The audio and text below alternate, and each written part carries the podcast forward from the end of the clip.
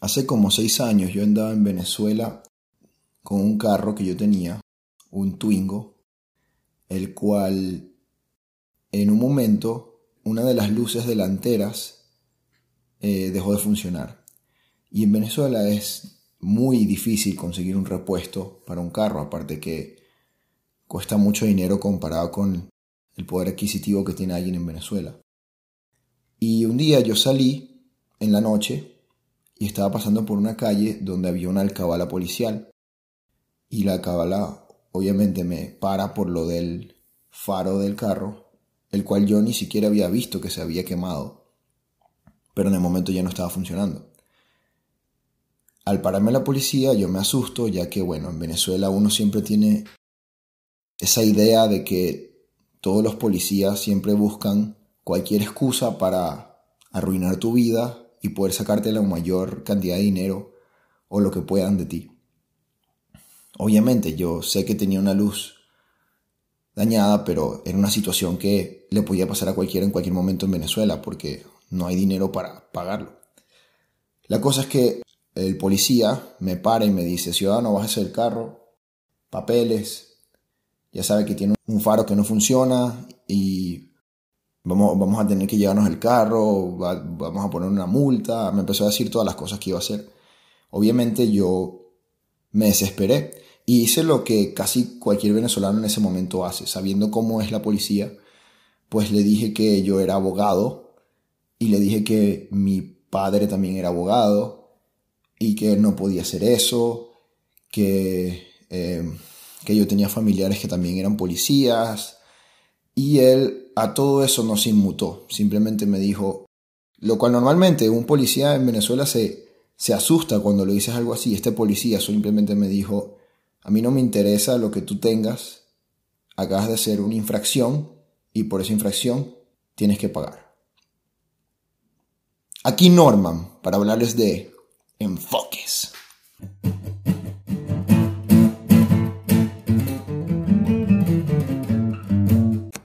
Nosotros conocemos a alguien nuevo, el 100% de las veces ya tenemos una idea de con quién estamos hablando. No una idea que sea correcta, pero una idea que tenemos en nuestra cabeza. ¿Por qué? Por haber conocido personas anteriormente y siempre hacer esa comparación. Esto viene dado en parte por nuestra evolución, ya que siempre tenemos que comparar una cosa con otra para saber qué puede hacernos daño y qué no.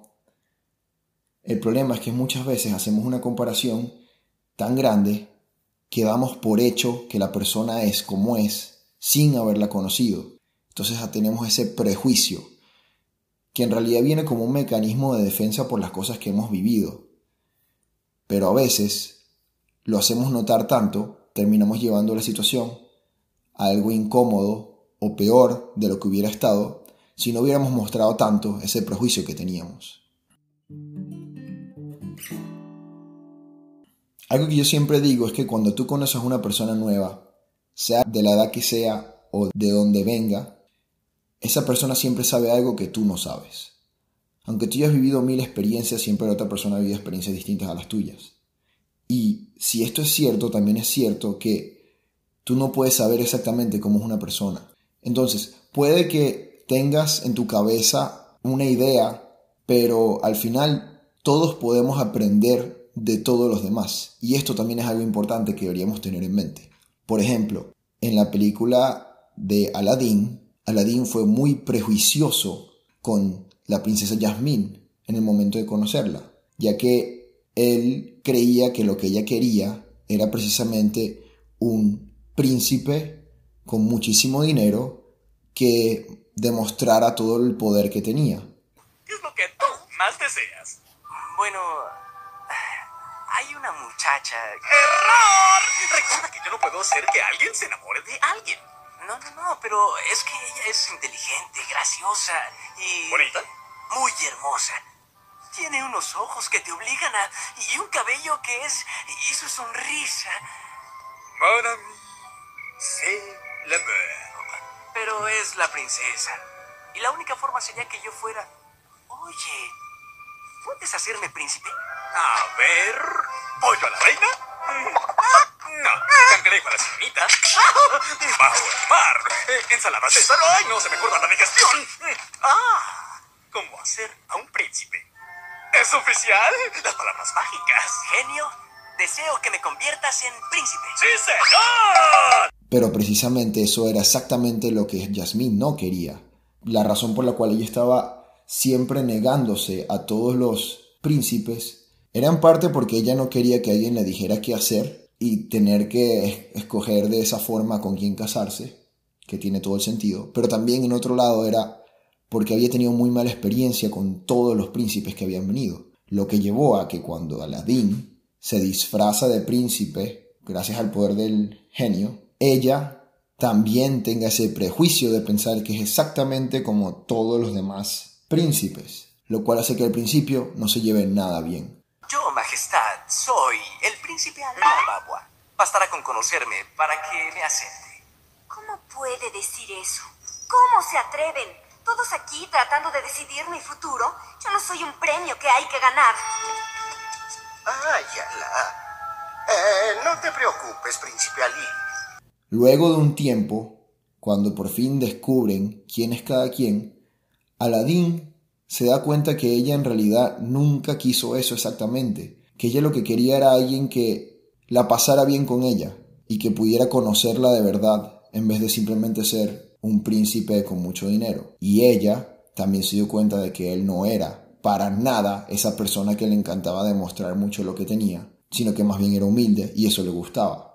Si ellos no hubieran sido tan prejuiciosos de un principio y se hubieran dado a conocer un poco antes, a lo mejor muchas cosas de las que pasaron en la película, como los problemas de Jafar, no hubieran pasado. Obviamente no hubiera película de esa forma, pero el punto es que a veces el prejuicio, si es muy grande, puede terminar siendo malo.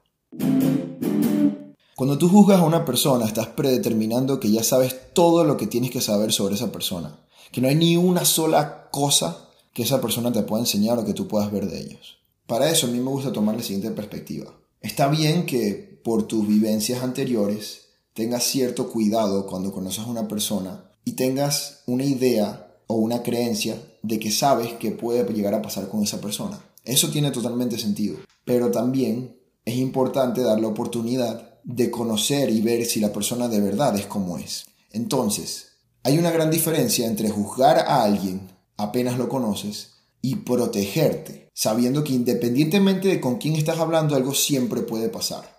O sea, esto no es un prejuicio, esto simplemente es un mecanismo de defensa que todos tenemos.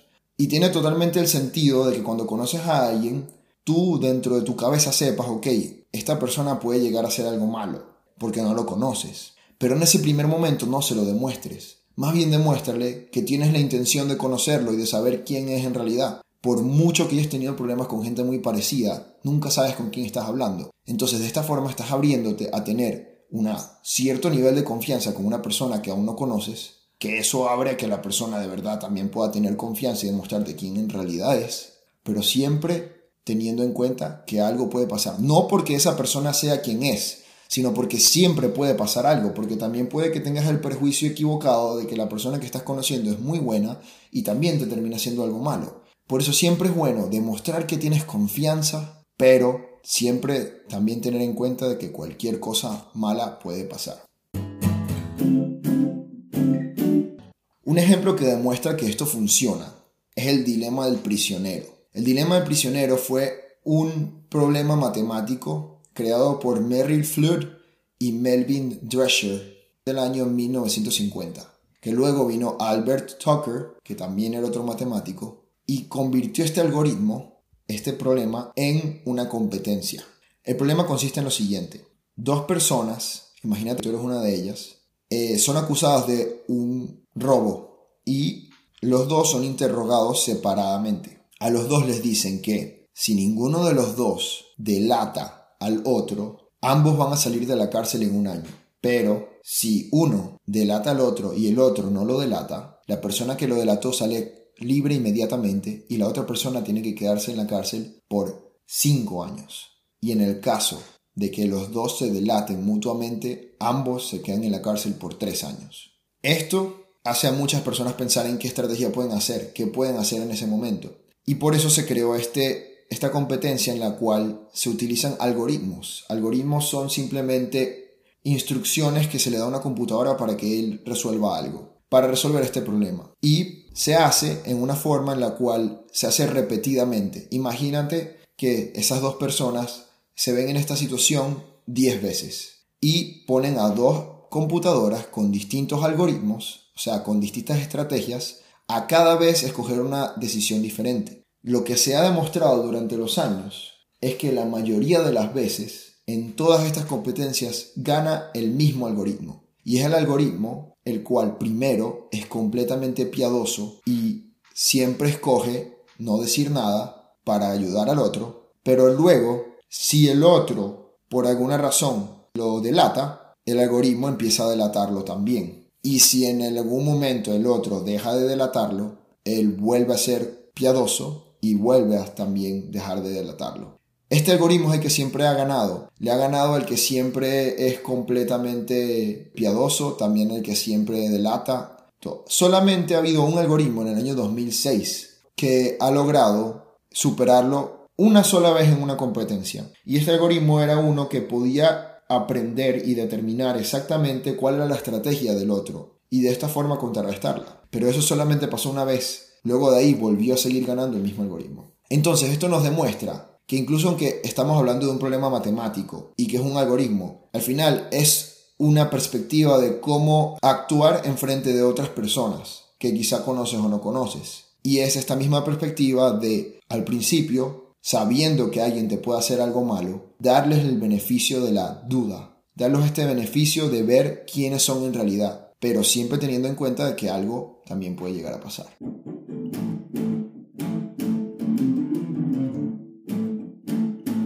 Veces llegamos al punto de pasarnos de precavidos, hasta demostrarle al otro tanto que pueden sentir que es algo personal o discriminatorio para la otra persona. Pero si somos lo suficientemente precavidos, pero demostramos a la otra persona que estamos dispuestos a conocerlos primero, cualquier relación que vayamos a tener, aunque en el fondo de nuestra cabeza tengamos una idea de que algo puede pasar, puede llegar a ser muchísimo mejor. Pero, ¿qué se puede hacer cuando alguien es prejuicioso contigo? Para mí, la mejor forma de actuar en esto es utilizar el cambio de marco de la conversación. Lo que quiere decir que cuando estás hablando con alguien y esta persona te toca un tema que suena que está siendo prejuicioso contigo, tú a propósito malinterpretas lo que está diciendo y lo llevas por una connotación más amigable, dando a entender con esto que lo que él quiso decir nunca pasó por tu mente. Claro, muchos pueden entender esto como que el otro no entendió lo que quise decir, pero ese es precisamente el punto. Porque si tú haces como que no entendiste lo que quiso decir, le estás dando tanto a él una oportunidad de dejar de ser tan prejuicioso contigo, como también estás dando a entender que tú jamás pensaste en eso que él estaba diciendo. Por lo tanto, su prejuicio estaba completamente equivocado. Por ejemplo, puedo utilizar lo que dije en mi podcast hablando sobre las diferencias, en la cual en un momento una persona me puso esa canción de jarabe de tapatío para decir discriminatoriamente que lo que yo decía no tenía importancia porque yo era mexicano. Y yo en vez de tomarlo por ese lado, simplemente cambié el marco de la conversación y hice como que yo no había entendido no sabía qué canción era esa. Y le dije, no tengo idea de qué es esa canción, pero si es algo alemán que quiere decir que estás feliz por lo que dije o algo, bueno, bien, y si no, pues explícame. Y eso lo dejó confundido, pero también lo hizo entender que por ahí no era que se tenía que ir la conversación y que yo ni siquiera había pensado en algo parecido.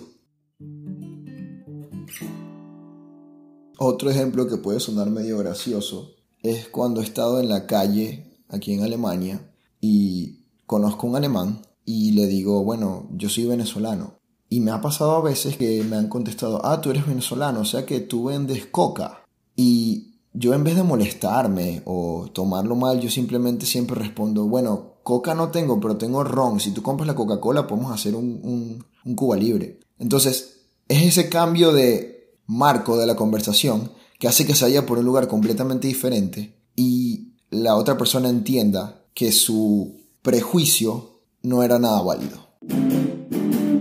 Así que cuando yo me vi envuelto en esa situación con el policía, me puse a pensar por un segundo y cambié completamente la forma en la que le estaba hablando y le dije, mire oficial, la verdad es que estoy asustado porque usted sabe que es de noche y me está parando ahorita usted en la alcabala y simplemente yo no, no quiero tener ningún problema. En realidad yo no soy abogado, yo soy estudiante y en este momento no he tenido dinero para poder comprar el bombillo y la verdad es que se me acaba de dañar y ni siquiera lo había visto. No sé cuándo lo puedo reparar, pero yo prefiero ir directamente a mi casa y mañana empezar a ver dónde lo puedo conseguir. Y era, discúlpeme. Y al hacer eso, resulta que el policía me mira y me dice, bueno, es que tienes toda la razón. A mí se me dañó el bombillo de mi patrulla policial y ni siquiera en la policía lo he podido conseguir para repararlo. Así que está bien, vete, pero vete a tu casa porque si no es muy peligroso que andes por ahí. Resultó ser que este policía era mucho mejor de lo que yo había pensado. Y les voy a decir la verdad, nunca había conocido un policía así y tampoco es que lo volví a conocer. Siempre han sido exactamente lo contrario, pero no por eso yo tengo que darles el prejuicio del principio. De ahí en adelante, yo llegaba siempre con una sonrisa a hablarle a un policía de lo más tranquilo. Y luego, dependiendo de lo que me demostraran, yo actuaba diferente. Pero nunca teniendo ese prejuicio al principio de conocer a una persona. Eso es lo que tengo que decir por hoy. Muchísimas gracias. Ahora vamos con la sección de preguntas. Tenemos una pregunta hoy de mi padre sobre el capítulo de diferencias, racismo, xenofobia, entre otros. Aquí vamos. Por tú. Ahora fue que oí el podcast de, de lo del racismo. Me parece muy bien. Tienes una anécdota ahí que no te ha picado tan fuerte. Como a muchos, me imagino, como a muchos. Digo, por una pregunta. ¿Por qué será que normalmente, normalmente, se enfoca el racismo más hacia los blancos en contra de los negros? Bueno, claro, me imagino que tiene que ver por las historias que hemos tenido, pues, de las esclavitudes que han habido y todas estas cosas, pero te digo algo, papá, el racismo de los negros hacia los blancos es atroz también, fenomenal. Y eso lo viví yo en Curazao y, y me hablan de que en el África el racismo en contra de los blancos es muy fuerte. Y, y Curazao lo vive tan intenso con, con, esa parte de ellos contra las mujeres blancas, que están, son tan terribles de verdad. Bueno, no sé si tienes otra respuesta. Muchas gracias, Pa, por escuchar el podcast y qué bueno que te gustó. Y bueno, sobre lo que tú dijiste. El racismo es el hecho de, por medio del lenguaje, diferenciar a personas que físicamente tienen una diferencia. Yuval Noah explica en su libro Sapiens que esto es debido a un hecho histórico al azar, que llevó a que unos se creyeran diferentes y tuvieran poder sobre otros, creando una cultura discriminatoria, y con ello, leyes que hacen que el otro tenga mala educación y problemas en la sociedad, creando incluso más discriminación. Pero lo que le falta a esa teoría es que también se crea en la mayoría de los casos un resentimiento por parte del oprimido. El resentimiento se genera cuando alguien sufre por culpa de otros e incluso cuando los antepasados de alguien sufrieron por culpa de otros. Y la persona no consigue mejor forma de defenderse, entre comillas, que sentir ese resentimiento por el otro y buscar algún tipo de venganza, a lo que tanto el opresor como el oprimido tengan un resentimiento por el otro y un prejuicio sobre todos los que tengan esta diferencia creada por la misma cultura, lo que hace que el ciclo sea incluso más cerrado y más repetitivo, porque el resentimiento acentúa la discriminación hacia el otro. Y por eso es que la única forma de evitar esto es que dejemos de llamarnos como si fuéramos diferentes y darnos cuenta de que todos somos humanos iguales los que han logrado entender esto han podido pasar por encima de todas esas trabas puestas por el resentimiento o por la opresión. Por ejemplo, tenemos a Eminem, que terminó siendo el mejor rapero del mundo en un momento donde los raperos solamente eran personas que se consideraban negros y consideraban a los blancos como otra raza que no podría o no debía rapear. Pero Eminem, aún así, pasó por encima de todo eso, se montó en una tarima y demostró que él sí podía rapear. Y también por otro lado tenemos a Morgan Freeman, que, como expliqué, que lleva ese concepto en su cabeza de que las personas deberían llamarse por sus nombres y no por su color de piel. Esos ejemplos son los que deberíamos seguir para poder por fin ponerle un fin a este ciclo de odio. Muchas gracias. Espero que les haya gustado este capítulo. Como saben, si tienen alguna pregunta, algún comentario, me lo pueden dejar en enfoquesconnorman.com y si quieren ver más contenido, también pueden ir a las redes sociales arroba enfoquesconnorman en Instagram y arroba enfoques5 en Twitter. Muchas gracias y hasta la próxima.